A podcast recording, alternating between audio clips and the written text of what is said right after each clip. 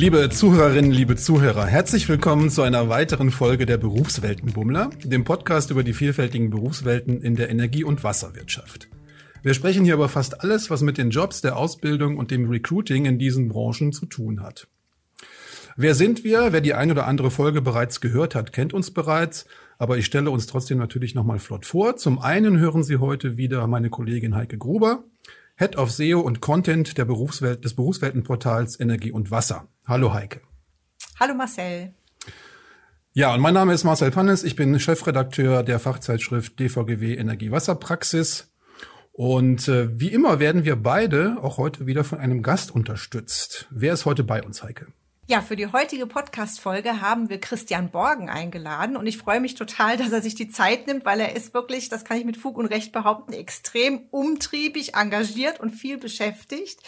Er ist gerade mal erst 30 geworden und hat schon einen längeren Lebenslauf als manch einer zum Ende einer langen beruflichen Laufbahn. Und deswegen, bevor ich Christian gleich vorstelle, erstmal Hallo und herzlich willkommen. Schön, dass du heute hier bist.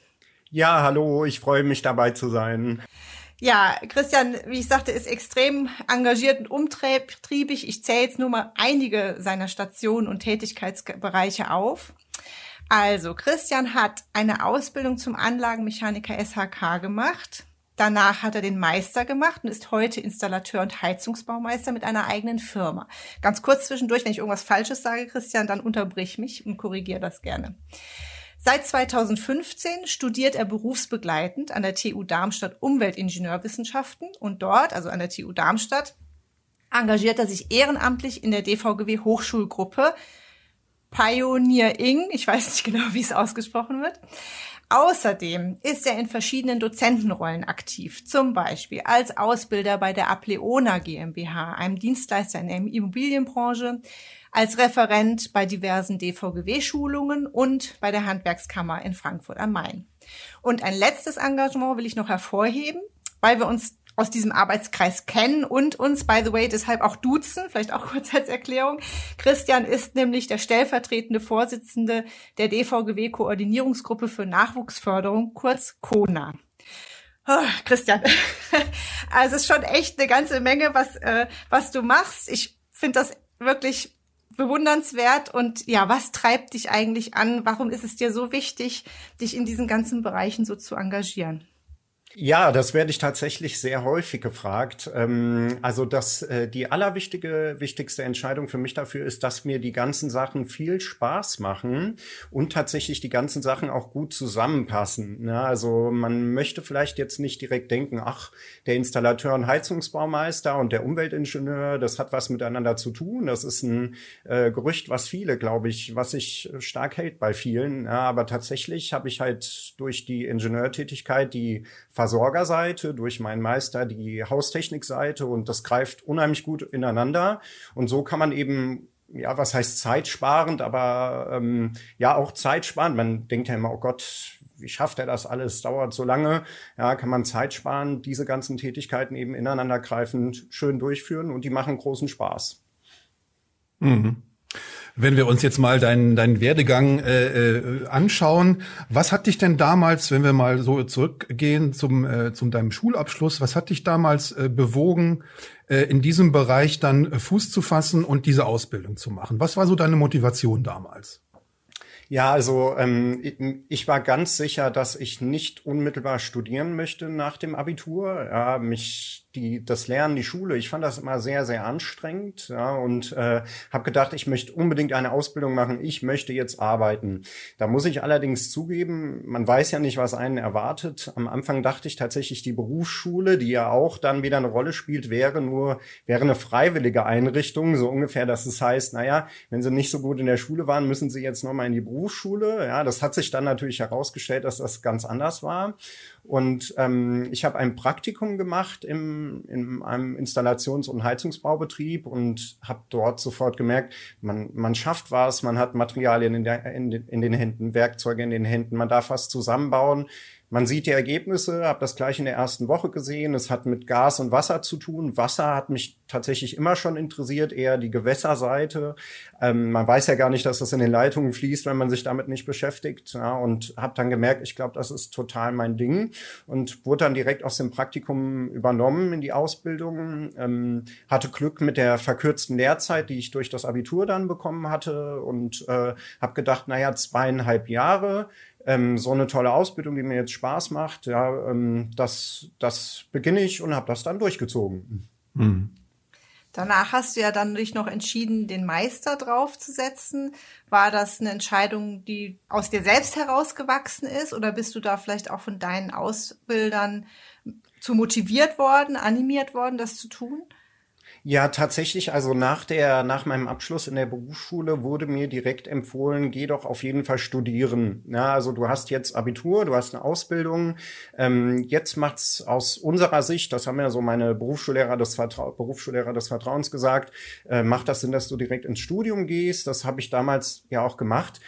Und äh, ich muss wirklich sagen, im Studium, das ist ein, aus meiner Sicht ein sehr gutes, an der TU Darmstadt, das ist auch eine gute Universität, aber es hat dann äh, komplett die Praxis wieder gefehlt. Also es war wieder in die Richtung, dass ich mich wie früher im Abitur oder im Gymnasium wieder gefühlt habe und habe gedacht, ja, du solltest doch was Praktisches machen. Und zu der Zeit ähm, war es so, dass äh, es gab lange Zeit eine Sperre für den Meistertitel, dass man drei Jahre in dem Beruf arbeiten musste. Die hatte ich ja nicht. Ja, und dachte, naja, kannst du es eh vergessen mit dem Meister. Und das wurde damals dann aufgehoben. Und ähm, dann habe ich mich tatsächlich einfach beraten lassen, mal, wie das mit Finanzierungsmöglichkeiten ist. Also es war bei mir auch nicht so, dass mir das irgendwer geschenkt hätte. Ja, das kostet viel Geld, der Meistertitel. Wie macht man das überhaupt? Und es gibt tolle Finanzierungsmöglichkeiten dafür ähm, von der KfW, ähm, die, äh, wo man sich auf jeden Fall auch beraten lassen sollte bei den zuständigen Kammern, dass man das nutzt. Ja, das wird auch äh, immer mehr subventioniert, dass man dann auch gewisse Beträge vielleicht erstattet bekommt, wenn man den Meister abschließt. Und dann habe ich gedacht, na ja, du willst ja die Praxis. Ähm, der Meister ist gleichbedeutend mit einem Bachelorabschluss mittlerweile, jedenfalls auf dem Papier. Und habe gedacht, naja, das ist doch eine tolle Möglichkeit, vor allem da meine Universität auch den Teilzeitstudiengang angeboten hat. Und dann konnte man das eben parallel machen. Ich bin nämlich nicht so der Fan, der dann das Studium abbricht. Ja, ich hatte ja schon Zeit in, investiert und konnte es parallel machen und dachte, wunderbar, da verlierst du auf keinen Fall irgendwas sozusagen eine Win-Win-Situation, wenn ich das mal Ja, es war genau, genau. Also ich habe auch unheimlich davon also äh, profitiert. Zum einen, also das akademische Wissen hat mir natürlich geholfen im Meisterkurs, ja, bei den Matheaufgaben und so weiter. Und äh, umgekehrt muss ich aber tatsächlich sagen noch mehr. Also der Ingenieurstudiengang äh, ist häufig so, dass Tabellen, Anwendungstabellen genutzt werden müssen. Und in, je, in den technischen Ausbildungen und auch im Meisterkurs hat man in der Regel ein Tabellenbuch, was verwendet wird. Und allein so solche, ja, solche Tabellen, Grafiken, ja, Koordinatensysteme dann anwenden zu können, hat mir unheimlich geholfen, da äh, im Studium davon zu profitieren. Hm. Ich wollte jetzt trotzdem noch mal, was du am Anfang gesagt hast, das noch mal aufgreifen, weil ich das sehr interessant finde. Du sagtest, deine Berufsschullehrer haben dir zum Studium geraten.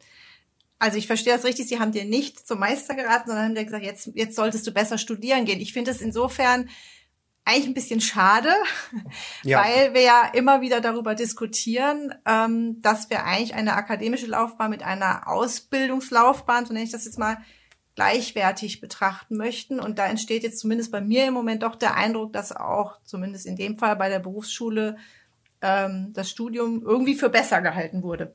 Ähm, ja, das äh, kann ich nur bestätigen. Ich denke, es hat auch damit zu, äh, zu tun, dass ich ja schon Abitur hatte und ich hatte einen unheimlich guten Abschluss im theoretischen Bereich. Also ich habe einen Abschluss mit Auszeichnung. Gerade in den theoretischen Fächern war ich unheimlich gut und ich glaube, dass dann die ja die zuständigen Lehrkräfte und das Lehrpersonal dachten, naja, der jetzt hat er ja was Praktisches gemacht, äh, um viel Geld zu verdienen, muss jetzt unbedingt ins Studium äh, gehen, was aber tatsächlich falsch ist. Ja, also es war damals auch, ähm, ich habe dann mich viel damit beschäftigt, gehst du jetzt auf die FH, also auf die Fachhochschule, wenn man es noch so nennen darf, oder auf die Universität. Ja?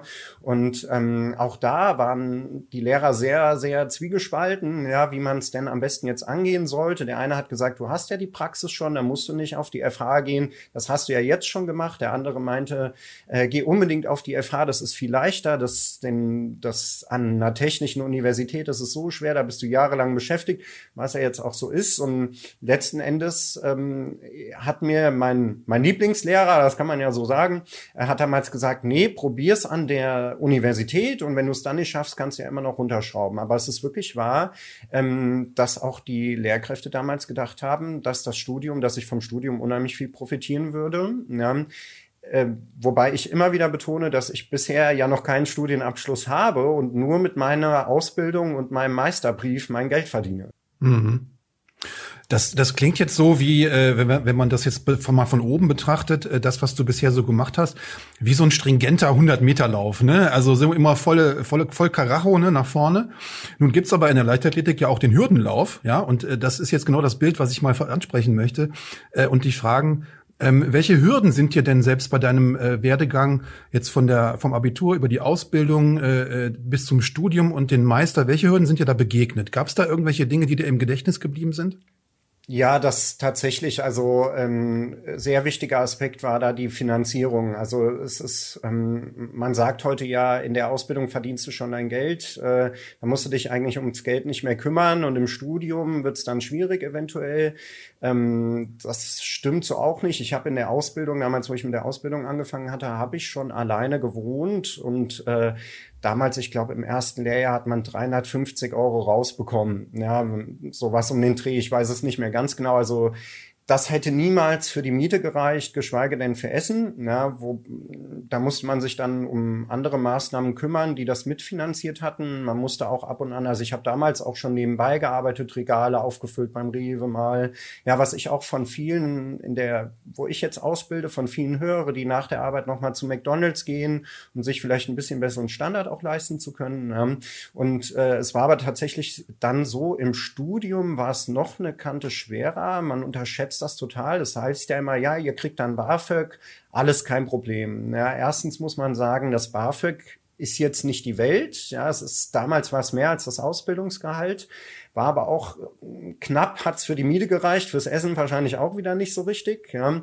Und äh, zweitens wird BAföG häufig nur drei Jahre, also während der Regelstudienzeit für drei Jahre ausbezahlt. Das heißt, äh, wenn ich jetzt schon in einem Trott drinne bin und arbeite irgendwo neben dem Studium und werde definitiv länger brauchen ähm, als die Regelstudienzeit, kriege ich wieder Finanzierungsprobleme. Ja, und das war ähm, das war die größte Herausforderung, das immer in Einklang zu kriegen, ja, ähm, und äh, die Finanzierungswege sich offen zu halten, weswegen ich dann ja fast angefangen habe, eigentlich Vollzeit neben dem Studium zu arbeiten, jetzt auch mit meinem Meisterbetrieb und glücklicherweise an meiner Universität diesen, diesen Teilzeitstudiengang annehmen kann, der einen eben ja von dem Pensum, was man absolvieren muss, um nicht exmatrikuliert zu werden, etwas entlastet.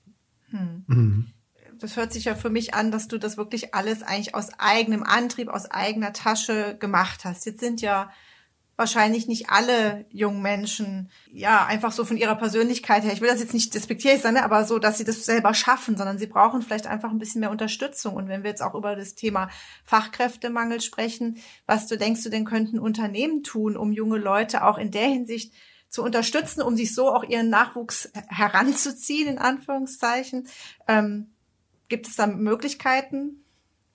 Ja, das ähm, ist das, was ich bei mir selbst am äh, gemerkt habe in der Zeit. Äh, Im Abitur damals oder im Gymnasium war es immer sehr so, dass nach den Fehlern häufig gesucht hat, die man äh, gesucht wurde, die man gemacht hatte. Also du hast das und das falsch und ja, sie sind ja gar nicht gut und ach, warum kannst du das denn immer noch nicht oder warum können sie das denn immer noch nicht? Ja?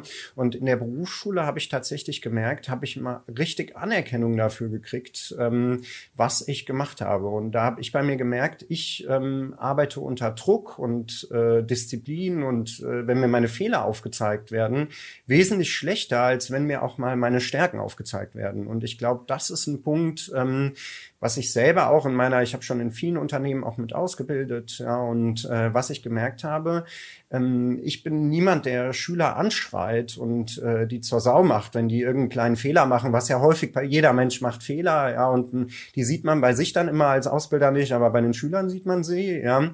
Aber ähm, genauso wie man die Fehler stark anmerkt, muss man auch die, die Stärken der, der Auszubildenden anerkennen. Das ist äh, ganz, ganz wichtig, ja, und vielleicht auch nicht nur im, im unternehmerischen Bereich, sondern vielleicht auch ein bisschen aus dem privaten Bereich mal, ja, also dass man sagt, sagt, na ja, du bist toll im Sport oder weiß ich nicht, ja, dass man sich auch mal ein bisschen privat drüber unterhält und die dann so ein bisschen mit abholt, ja, dass äh, die Arbeit ja auch äh, Spaß machen kann und man sich äh, partnerschaftlich dort äh, also austauscht und auch unterhalten kann. Mir hat das unheimlich geholfen. Also ich bin da total aufgeblüht, ja, weil mir plötzlich gesagt wurde, ja, du hast ja eine 2 geschrieben, also so ungefähr, du hast ja eine 2 geschrieben, toll, du hast ja sogar gelernt, hieß es damals, habe ich gesagt, ja, ich habe mhm. gelernt, oh, toll, super, klasse, ja, und ähm, ja, auch wenn es dann vielleicht mal eine 3 war in der Berufsschule, ja, haben die Lehrer gesagt, na ja, ähm, ist ja jetzt eine 3, muss er halt vielleicht nächstes Mal mit dir ein bisschen mehr Mühe geben, aber man wurde nicht gleich so zur Sau gemacht. Ja, und auch was auch damals, das geht auch dann so ein bisschen in die Klassengemeinschaft drüber, wenn der Lehrer natürlich auf, der Lehrer ist ja die Machtposition in der Schule und wenn der Lehrer irgendwie sich über Schüler negativ äußert, hängt sich die Klasse da gerne schnell dran. Ne? Und wenn sowas komplett wegfällt, äh, ähm, ist die Klassengemeinschaft auch in der Berufsschule aus meiner Sicht viel, viel stärker schon gewesen damals. Mhm. Hm. Ja, vielleicht können wir da nochmal äh, andocken an das Thema äh, Ausbildung und äh, die Dinge, die man vielleicht mitbringen sollte. Wenn wir, da, wenn wir dann mal die Perspektive wieder wechseln und du dich in deine Ausbildertätigkeit versetzt, ähm, wie gehst du daran? Also was ist für dich besonders wichtig, wenn du Auszubildende äh, kennenlernst, wenn du sie einstellst? Äh, ist es nur der Schulabschluss oder gibt es da auch andere, weichere Faktoren, auf die du achtest? Ja, tatsächlich. Ähm äh, ich bin immer jemand, der denkt, also äh, was so in der Schule gelaufen ist, was vielleicht auch schon Jahre her ist, die Noten, die das anzeigen. Ich weiß weder, wer die Lehrkraft war, ich weiß weder, was der Schüler damals vielleicht für Probleme nebenher hatte. Ja. Also Noten sind so für mich eine Angelegenheit, die man ganz, ganz relativ betrachten sollte. Ganz wichtig aus meiner Sicht ist äh, das Thema Fehlzeiten. Ähm, wenn Fehlzeiten beispielsweise nicht begründet sind, ja, also es kann immer Krankheiten geben und da bin ich auch voll dafür da, also das, äh, da kann niemand was dafür. Aber wenn jetzt Schüler tatsächlich, wenn es Fehlzeiten gibt, äh, die nicht begründbar sind, Wochen, Monate, ja, ähm, das ist schon bei der, beim, bei der Haupt- und Realschule wäre das schon so und natürlich auch in der Ausbildung. Also das ist fatal. Das sind ja auch Kündigungsgründe dann, die sofort eintreten können. Und ähm, das ist das, worauf ich unbedingt achten würde. Ansonsten, was mir immer auffällt, in, im Handwerk ist es halt immer schön. Ich bin jetzt der Geschäftsführer, ich bin gleichzeitig der Personalmensch, ich bin gleichzeitig der Ausbilder. Das bedeutet, wenn jemand ein Praktikum bei mir machen würde, würde ich, würde der in meinem Auto sitzen mit mir, zur Baustelle fahren mit mir. Wir würden uns unterhalten, auch über privat private Dinge, ja, die ich vorhin schon mal angesprochen hatte. Und ich lerne den ziemlich schnell kennen. Bei großen Unternehmen sind der Personalmensch und der Ausbilder zwei verschiedene Personen. Ne? Die haben nichts miteinander zu tun. Der Personalmensch hat in der Regel wenig Kontakt mit jungen Leuten, was ja auch normal ist. Er kann ja nichts dafür. Die Kollegen sind wahrscheinlich im gleichen Alter oder vielleicht ein bisschen jünger, vielleicht ein bisschen älter. Da wird kein 15-Jähriger sitzen, ja, mit dem er sich regelmäßig austauscht. Und ähm, das ist aus meiner Sicht bei kleinen Unternehmen ein Riesenvorteil, weil ich den Auszubildenden dann direkt kennenlerne. Und ähm, wenn ich jetzt auch bei, bei großen Firmen mit in der Ausbildung beschäftigt bin, das Wichtigste ist, mit den Menschen zu reden. Ja, was zeichnet die aus? Was gefällt euch? Manche sind, ich war selber jemand, der am Anfang Probleme hatte in der Praxis, weil ich eben Abitur gemacht hatte. Alle haben mir gesagt, ja, du schaffst die Ausbildung mit links, das wird total einfach. Ja, in der Theorie war das am Anfang auch so. Irgendwann musste man auch lernen, aber das ist mir leicht gefallen. Aber in der Praxis, ich hatte ja noch nie Werkzeuge in der Hand, vielleicht im Privaten. Ich habe mir dafür immer schon interessiert, aber jetzt nicht professionell. Ja, und da hätte man auch, mir wurde auch die Chance gegeben. Ja, und ähm, man muss eben miteinander sprechen, was die Stärken auch sind. Mhm. Im Moment wird ja auch sehr häufig so über diese Generation Z diskutiert und ähm, ich habe da auch oft das Gefühl, dass jetzt eben wirklich ähm, gerade in Unternehmen auch Welten aufeinandertreffen oder aufeinander prallen, auch unterschiedliche vielleicht Wertevorstellungen, was bedeutet Arbeit. Ähm, wie erlebst du das? Also, weil du jetzt auch gerade sagst, es ist, ist ein Vorteil bei kleinen Unternehmen, so dicht dran zu sein, auch dann an den jungen Leuten, im Gegensatz zu einem großen Unternehmen, wo so ein Personaler eben vielleicht gar nicht viel ähm, mit auch so ganz jungen Leuten zu tun hat. Ich höre halt öfter auch mal so, so Sachen wie, die wollen alle ähm, nur noch ganz wenig arbeiten und ähm, aber das gleiche verdienen. Und ist das auch so das, wie du diese Generation einschätzt oder was du erlebst? Ja, also ich muss sagen, da ist tatsächlich schon was dran. Ähm, es hat auch sehr, denke ich, mit den sozialen Medien zu tun. Also wenn man heute TikTok äh, sich anschaut, sind da Menschen, die behaupten, sie haben, weiß ich nicht, einen Tag gearbeitet und konnten sich den und dem BMW leisten, ja, ohne Probleme. Ja, man sieht das und natürlich will man das auch. Ja, man will das auch und am besten möglichst schnell, weil die behaupten ja, dass sie das auch schnell gehabt haben. Ne? Und äh, wenn die dann in der Ausbildung sind, ähm, tatsächlich, wenn sie dann arbeiten müssen, tun die sich am Anfang schon ein bisschen schwer. Ja, da muss man denen aber, dafür sollte man sie, finde ich, nicht bestrafen. Dafür, da muss man ihnen durchhelfen. Ja, also man muss eben die Perspektive aufzeigen, dass ich auch im Handwerk als Fachkraft viel Geld verdienen kann und auch sicheres Geld verdienen kann, weil diese Influencer-Menschen und so weiter, da gibt's ja auch viele Negativbeispiele, ja, wo das von heute auf morgen sofort vorbei ist. Ja, und ähm, äh, in, wenn ich eine solide Ausbildung habe, den Abschluss habe ich mein ganzes Leben. Ja, und das muss man den Menschen tatsächlich klar machen, ja, dass das Werte sind, ähm, die äh, ja die lebenslang bestehen bleiben und in Deutschland auch ganz stark auf diese Zertifikate geachtet wird. Ja, also das ähm, Influencer kann im Grunde jeder sein, aber Anlagenmechaniker jetzt als Beispiel kann ich nur mit einer abgeschlossenen Ausbildung sein.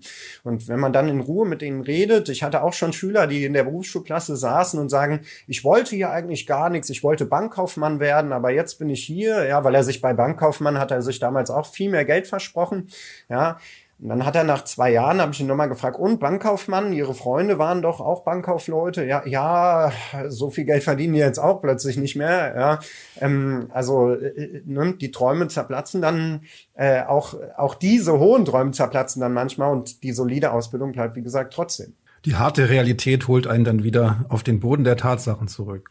Das muss man wirklich, ja, man muss das auch erklären. Ich habe jetzt halt auch eine Position, wo ich wirklich sagen kann, als Meister, ich weiß noch, wo ich äh, in dem Alter der äh, Auszubildenden war und habe gedacht, oh Gott, der ist Meister, wie hat er das nur geschafft? Man kann sich das ja gar nicht vorstellen. Ja, jetzt im Nachhinein sagt man dann, ach, so schwer war das ja gar nicht, ja, und die sagen, oh Gott, das ist unerreichbar für mich. Wenn man aus so einer Position auch mal den Leuten erklärt, ähm, dass ge eine gewisse Bodenständigkeit, ja, und und ähm, die Millionen trotzdem schwer zu erarbeiten sind, wenn man das jetzt mal so sagen darf, ja, ähm, dann hören die einem tatsächlich auch zu und glauben mir das auch. Ja, und dann hat sich die Einstellung einiger Auszubildender schon geändert. Ja, und die haben dann eine aktive Arbeitseinstellung bekommen, weil sie gemerkt haben, wenn ich hier lerne und nur Einser schreibe, kann ich auch richtig viel Geld verdienen. Und das ist sogar einfacher wahrscheinlich, als TikTok-Videos zu machen, die sich eh keiner anguckt. Ja, die, das ist ja, ich sage immer, ein TikTok-Star oder so ein Influencer-Star oder irgendwer zu werden, ist wie ein Lotto gewinnen. Ja, da muss man ganz, ganz, ganz viel Arbeit reinstecken. Und wenn ihr Pech habt, fallt ihr hinten runter und habt nie was erreicht damit. Ja, ihr solltet es versuchen, wenn ihr Spaß daran habt. Ja, aber es ist wie ein Lotto gewinnen. Und die Ausbildung ist kein Lottogewinn. Da muss ich mir einfach nur Mühe geben und dann ist die garantiert, schaffe ich die. Hm. Ja, super, finde ich gut. Hm, schönes, schönes Beispiel, ja. ja. Jetzt haben wir ja viel über Ausbildung gesprochen. Ähm, du verbindest ja die Ausbildungswelt mit der ähm, mit der akademischen Welt. Ähm, ich würde ganz gerne noch mal ein bisschen über die Hochschulgruppe auch sprechen, in der du aktiv bist. Die DVGW Hochschulgruppe in, Darmstadt. Ich weiß nicht, seit wann gibt es die? Oh, da muss ich jetzt selber, ich bin nicht als Gründungsmitglied dabei gewesen. Also ich bin jetzt seit drei Jahren da. Ich meine, die gibt es seit fünf Jahren, aber da ähm, könnte sein, dass ich jetzt lüge. Aber etwa seit fünf Jahren würde ich schätzen. Ja, hm, und okay. ähm, ja, ich bin auch nicht als Gründungsmitglied dabei gewesen. Ich bin dort dann reingekommen. Tatsächlich äh, auch wieder Glück äh, durch meinen Meistertitel damals. Also ich war damals noch kein SHK-Meister, aber ich hatte den betriebswirtschaftlichen Teil schon. Und es war damals die Position Vorstand für Finanzen frei und äh, keiner hat sich das zugetraut, weil es hat ja mit Geld zu tun und ich muss ein bisschen Geld verwalten, habe auch eine gewisse Verantwortung. Ja, und ähm, äh, ich war damals noch relativ neu in der Hochschulgruppe, ein halbes Jahr etwa mit dabei und ähm, hab, wir haben das über die WhatsApp-Gruppe damals kommuniziert und die Position war zwei Wochen lang frei, keiner hat sich gemeldet. Und dann habe ich einfach mal geschrieben, naja, wenn es wirklich keiner machen will, ich habe einen betriebswirtschaftlichen Abschluss, also ich habe den Meisterteil schon dafür, ich würde das gerne machen, ich würde mir das zutrauen und habe das dann sofort bekommen. Ja, und das, seitdem ging es da richtig los. Und ähm, ja, was erzähl mal, was macht ihr da in der Hochschulgruppe? Ja, genau. Also die ähm, in der Hochschulgruppe ähm, treffen sich, äh, das ist ja die DVGW Hochschulgruppe, da treffen sich interessierte ähm, Ingenieure. Das können auch aus anderen Studiengängen, also der Studiengang ist gar nicht vorgeschrieben, die eben an der Gas- und Wasserbranche Interesse haben. Na und ähm, ja, ich sag mal die das Hauptargument so einer Gruppe beizutreten ist eben, wird immer gesagt, das Netzwerk, ja, wir machen Exkursionen, ähm, wir treffen uns zu Hochschulgruppenabenden, die waren auch während der Pandemie, haben wir das beispielsweise digital gemacht, man hat sich zu Hause getroffen vor der Webcam und äh, durfte sich was zu essen nach Hause bestellen. Wir, wir verwalten Budget, ähm, äh, was wir frei einteilen dürfen im Sinne der Hochschulgruppe, also wir dürfen auch sagen, wir fahren mal irgendwo hin gemeinschaftlich, das wird dann vielleicht teilweise von den, von den Menschen, die mitfahren wollen, selbst finanziert, teilweise über die Hochschulgruppe, je nachdem, wie viele dann mitkommen wollen. Ja, und äh, das macht, also mir macht das sehr viel Spaß. Ja, gerade die Exkursionen kam jetzt länger, muss ich sagen, zu kurz, ja, wegen dem, wegen der Pandemie auch. Es hat ja jetzt auch ein bisschen gedauert, bis das Ganze wieder angelaufen ist. Ja, aber mittlerweile haben die Unternehmen sich ja auch umgestellt. Es gibt zum Beispiel digitale Werksführungen, ja, und dann sitzt man einfach vor dem Computer. Und ich finde das auch immer sehr, sehr aufschlussreich, ja, wenn man sich das so mal anguckt. Und ähm, ja, junge Menschen wollen alles immer schnell haben, ja, und in der digitalen Welt bin ich eben schnell dann in dieser Werksführung drin, innerhalb von wenigen Sekunden. Ich habe keine Anfahrt, ja, und bin mit dabei. Und ähm, das sind aber so die Standards, die ich immer sage. Also was ich immer wieder betone und was ich auch finde, was man betonen darf, was ein Riesenvorteil von der Hochschulgruppe ist, ist, dass man eben für den Lebenslauf auch schon was Praktisches macht. Also man hat nicht nur eine Verbandsarbeit, ist mit in einem Verband dabei, man ist tatsächlich in einem wissenschaftlich-technischen Verband beteiligt. Ja, man ist auf Exkursionen schon gewesen, man hat vielleicht ein Wasserwerk schon mal gesehen, ja, und äh, wenn ich, ich merke immer wieder in meinen Bewerbungsgesprächen, wenn ich von der Hochschulgruppe anfange, dreht sich eigentlich das gesamte äh, Gespräch nur noch, was machen Sie da eigentlich? Ja, was haben Sie da alles schon gesehen?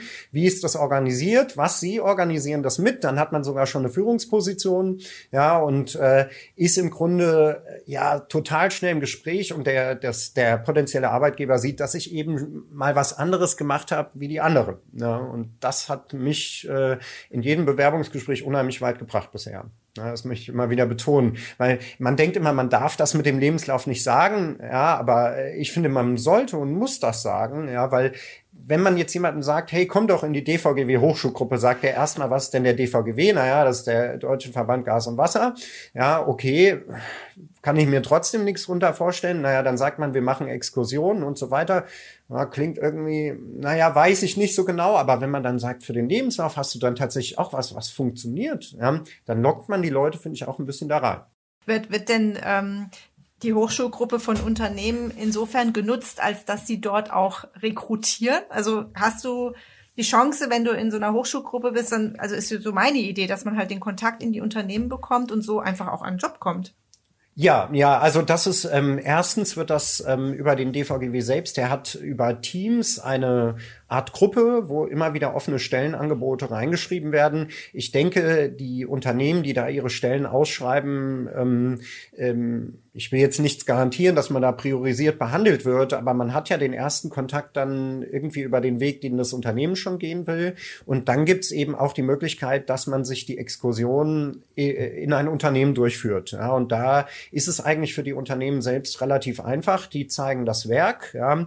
Da empfehle ich immer möglichst ähm, ja, Ingenieure lieben technische Dinge. Also wenn die Hochschulgruppe eine ingenieurlastige Hochschulgruppe ist, äh, sie, schaut man sich eben äh, bestimmt die technischen spannenden Sachen mal an, dann hat man direkt einen Eindruck davon. Ja. Und das Zweite ist, dass das Unternehmen ja auch die Menschen in Natura mal direkt sieht, auch äh, nicht nur im Bewerbungsgespräch steif im Anzug, wie sie davor sitzen, sondern in Aktion, wie die miteinander kommunizieren, wie sie reden, wie sie laufen, wie sie sich bewegen. Ähm, weiß ich nicht, wie sie selbst das das Unternehmen wahrnehmen, ja, und ähm, könnten dann auch sogar direkt äh, mit den, ja, mit den äh, Mitgliedern direkt theoretisch vor Ort einen Arbeitsvertrag vereinbaren, vielleicht sogar für eine studentische Tätigkeit erst. Ja, das sehe ich immer als Riesenchance, dass man eben Student sagt, sie können jetzt während dem Studium schon mal bei uns anfangen, ja, und wir geben dann, wenn das vielleicht drei Monate gut läuft, ja, mit ihrem Abschluss vielleicht sogar eine Übernahmegarantie. Da hätte man die Fachkraft direkt schon gebunden äh, wenn der jetzt sagt, nein, habe ich kein Interesse, kann man vielleicht noch was draufsetzen, dass man vielleicht, weiß ich nicht, äh, anbietet, das Studium mit zu finanzieren, wenn er wirklich ein Einserkandidat ist. Das kann ich jetzt äh, nicht so äh, nicht genau beurteilen. Ja, aber solche solche Lockmittel, um dann ans Unternehmen schon mal zu binden, halte ich für eine gute Idee. Und äh, ich bin jemand, also wenn die Unternehmen gut zu mir waren, ich vergesse äh, gut zu mir waren, ich vergesse sowas nie. Ja, ich weiß auch noch, wer vor fünf Jahren mal nett war. Ja, und äh, da geht's jetzt nicht um Geldspenden oder so aber einfach, wer einem mal eine Chance gegeben hat, wer einem überhaupt zurückgeschrieben hat. Also ich weiß noch, als ich mich beworben habe, wie viele haben mir nicht zurückgeschrieben damals. Ja, und ähm, man vergisst die nicht. Und ich glaube, das ist eine riesen, super Investition in die Zukunft, wenn man dann die Leute direkt versucht mit einzubinden. Mhm. Ja, Heike, wir wollten noch über äh, vielleicht über die das Thema gesellschaftliche Konventionen bei der Berufsorientierung sprechen. Wollen wir das noch machen mit dem Christian? ja. Ja, wir haben, wir haben mal, wir haben mal überlegt, ähm, vielleicht hast du da, äh, kannst du da was zu sagen äh, zu der Frage, welche Rolle, Rolle spielen denn überhaupt solche, solche Konventionen äh, in deinem Arbeitsumfeld, vor allen Dingen auch in der, äh, in deiner Rolle als, als Ausbilder, beziehungsweise auch mhm. dann in der, in der praktischen, in der praktischen Welt, ne? Ähm, man wird ja manchmal auch noch mit solchen Anachronismen konfrontiert, wie das ist nichts für Mädchen oder sowas, ne, mhm, äh, im, im, mhm, Handwerk. Ja. Also wie, wie siehst du das? Äh, gibt's da gibt's da neue Entwicklungen? Hat sich was getan? Was ist deine Einschätzung? Ja, ähm, es ist tatsächlich ein schwieriges Thema. Also ich weiß noch, wo ich mit Abitur mich für die Ausbildung entschieden habe, haben die ganzen Mitschüler damals, die haben gesagt, ich gehe jetzt studieren und was machst du? Ja, ich mache eine Ausbildung als Anlagenmechaniker. Was? Du wirst Bauarbeiter? Wieso wirst du denn Bauarbeiter? Ja, das macht doch überhaupt keinen Sinn. Da habe ich gesagt, nein, nein, ich werde nicht Bauarbeiter. Erstens ist es auch nicht schlimm, Bauarbeiter zu sein und zweitens äh, bin ich Anlagenmechaniker. Ja, das ist eine Hochspezialität. Ah, haben sie schon gar nicht mehr zugehört. Ja. Ähm, viele von denen, wir hatten Klassentreffen vor einem drei, vor einem halben Jahr ungefähr, ähm, plötzlich kamen sie alle, Christian, du bist ja hier einer der wenigen, die es richtig geschafft haben. Ich so, was ist denn mit euch los? Ihr habt doch alle studiert. Ja, seid ihr nicht alle Arzt oder ja, nein, nein, wir, ich habe abgebrochen oder ich habe dann doch gewechselt oder ich bin mit 28 dann doch in die Ausbildung gegangen. Ist ja auch alles nicht schlimm, aber die haben sich dann halt geärgert. Ja, und ähm, die Konventionen sind auf jeden Fall da. Ich denke, was man so hört, ist, ähm, was Eltern sagen, mein Kind muss auf jeden Fall studieren. Ja, das ist, äh, ist, sollte der erste Weg sein mein Kind muss auf jeden Fall Abitur machen. Ja, und ähm, das sehe ich gar nicht so. Ja, ich hatte ja vorhin schon gesagt, ähm, ich habe bisher mit meinem Studium überhaupt kein Geld verdient. Das geht auch relativ schnell. Der Anspruch ist tatsächlich hoch. Ja, in einem Studium hat man ja nicht nur ähm, den Anspruch, das überhaupt zu schaffen, sondern eben auch in einer gewissen Zeit zu schaffen. Sonst wird man eben unter Umständen exmatrikuliert. Ähm, wenn das dann nach sechs Jahren plötzlich vorbei ist, habe ich ja immer noch gar nichts. Ja. Wenn ich allerdings äh, eine Berufsausbildung starte, ähm, schließe die ab, äh, kriege ich im Studium, je nach Studiengang natürlich, aber habe ich die Chance auf eine Verkürzung des Studiums, weil ich das Praktikum nicht mehr machen muss, was für das Studium eine Voraussetzung ist. Spare mir also schon eine gewisse Zeit. Ähm, sollte es dann doch aus irgendwelchen Gründen überhaupt nichts geworden sein, ja, habe ich aber mein Leben lang diese Ausbildung. Ja, und ähm, das habe ich unheimlich gemerkt. Das gibt mir auch unheimlich viel Kraft, ja, dass ich keine Angst haben muss, mein Studium doch nicht zu schaffen. Bin ja jetzt auch schon lange dabei aufgrund des Teilzeitstudienstatus ja, und ähm, muss aber eigentlich überhaupt keine Angst mehr davor haben. Und es gibt einem eine Lockerheit, wodurch man aus meiner Sicht dann auch ein bisschen besser da durchkommt. Ja. Und ich muss aber sagen, in meiner Erfahrung, diese Probleme gibt's überall. Also wo ich dann die Ausbildung angefangen habe, äh, war so mancher Kollege auch im Ausbildungsbetrieb, der meinte, ja, du Gymnasiast, äh, du bist ja viel zu hoch hierfür, was willst du überhaupt hier? Ja, geh doch studieren, was willst du mir überhaupt erzählen? So in die Richtung, obwohl ich eigentlich gar nichts erzählen wollte. Ja, ich hatte ja vorhin schon gesagt, ich konnte praktisch quasi gar nichts. Ja, und habe immer gesagt, bitte zeigt's mir, bitte zeigt's mir. Ja, und im Meisterkurs war es dann auch wieder so, naja, ja, du bist hier, jetzt im Meisterkurs, du studierst ja. Da dachten einige, ich wäre quasi ohne die Ausbildung in den Meisterkurs gekommen, äh, nur durch mein Studium, ja, und haben das auch wieder nicht verstehen können. Ja, und ähm, mir ist eben wichtig, das sollte man eigentlich komplett aufheben. Ja, also man sollte ähm, eigentlich den Leuten überall die Chance und die Anerkennung geben. Ja, aber das fängt ja schon an, wenn man sich entscheiden muss in der vierten Klasse. Das finde ich so auch rückblickend immer furchtbar. Gehe ich jetzt, äh, schicke ich mein Kind auf die Hauptschule, auf die Realschule oder aufs Gymnasium? Ja, und da sind die Kinder neun bis zehn Jahre alt. Also neun bis zehn Jahre alt, da war ich noch völlig anders ja, und äh, wusste überhaupt nicht, äh, dass ich mal wusste was mit Wasser, ja, aber äh, wo ich landen werde, ja, und das sollte man vielleicht ein bisschen, ja, ein bisschen mehr Chancen geben, das ineinander, ja, horizontal quasi die Chancengleichheit anzusteigern. Mhm. Also die beiden Pfade eher miteinander zu verweben oder die, ja, die Möglichkeiten ja. zu, zu erleichtern, ähm, ja, beides von beidem was mitzunehmen ja. oder zu wechseln. Ne? Ja. ja, richtig, genau. Also es ist ja schon, es bessert sich ja schon. Also ich darf ja mittlerweile mit meinem Meistertitel, bin ich ja Bachelor Professional und darf auch an einer Hochschule studieren. Ja, das ist ja schon mal gut. Oder es gibt ja auch das duale Studium, weil, wo ich schon mit der Ausbildung und der Praxis gekoppelt bin worauf ich da hört man ab und an mal, dann kommt vielleicht eins zu kurz. Ja, das ist dann die Angst der Unternehmen eventuell. Ja, es wird ja schon das Bestmöglichste getan. Aber ähm, äh, da sind noch viele Potenziale aus meiner Sicht. Ja, und ein Handwerker, der darf studieren, der sollte studieren. Und dort im Studium war es genauso. Ja, habe ich gesagt, ich bin Handwerker. Oh, was machst du denn als Bauarbeiter wieder hier? ja, ähm, da sollte man eher nicht sagen, nicht abwertend begrüßt werden, ja, sondern eher aufwertend begrüßt werden, weil ich kann ja tatsächlich schon was, wenn man das so sehen will. Ja, und ich weiß sogar noch, das fällt mir gerade so ein, bei der Anerkennung von meinem Praktikum wurde mir auch erzählt, ach ähm, das hat ja überhaupt nichts mit dem Studium zu tun, ihre Ausbildung. Naja, ich erkenne das jetzt mal an, so aus Gönnerhaftigkeit, ja, weil sonst klagen sie vielleicht, hat er vielleicht Angst gehabt, ich weiß nicht, ja, aber ähm, wer erkennt es mal an? Ich habe dann gemerkt, sehr wohl hat ein Versorgungsstudium mit der Haus, mit dem, mit der mit einer Ausbildung im haustechnischen Bereich extrem viel zu tun, weil alle Versorgungsleitungen ja in die Gebäude münden, ja, und äh, daran gekoppelt sind, ja, und das hat der äh, Herr damals, der das anerkannt hat, das Praktikum, er war Professor irgendwas, ja, ähm, überhaupt nicht gewusst, ja, trotz seiner ganzen Abschlüsse. Ne, das fand ich sehr, sehr beunruhigend damals. Mhm. Ja, zeigt auch, wie getrennt die Welten ähm, auch in den Ausbildungsbetrieben immer noch gesehen werden. Ne? Sehr getrennt. Und es ist ja auch ein, äh, vielleicht sogar ein Problem für den Berufsstand selbst. Ich merke das auch bei der, bei den Aufträgen, die ich so mache.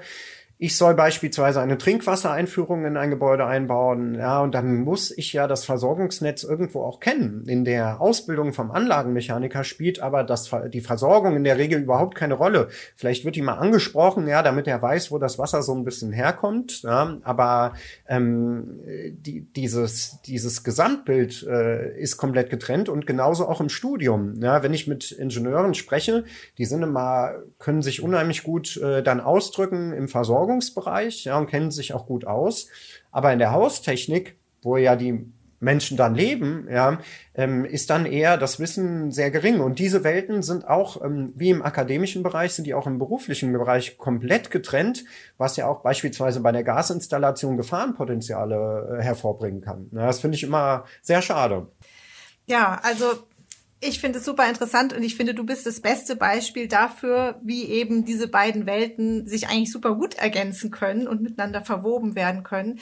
Wir sind jetzt tatsächlich von der Zeit her schon wieder am, am Ende.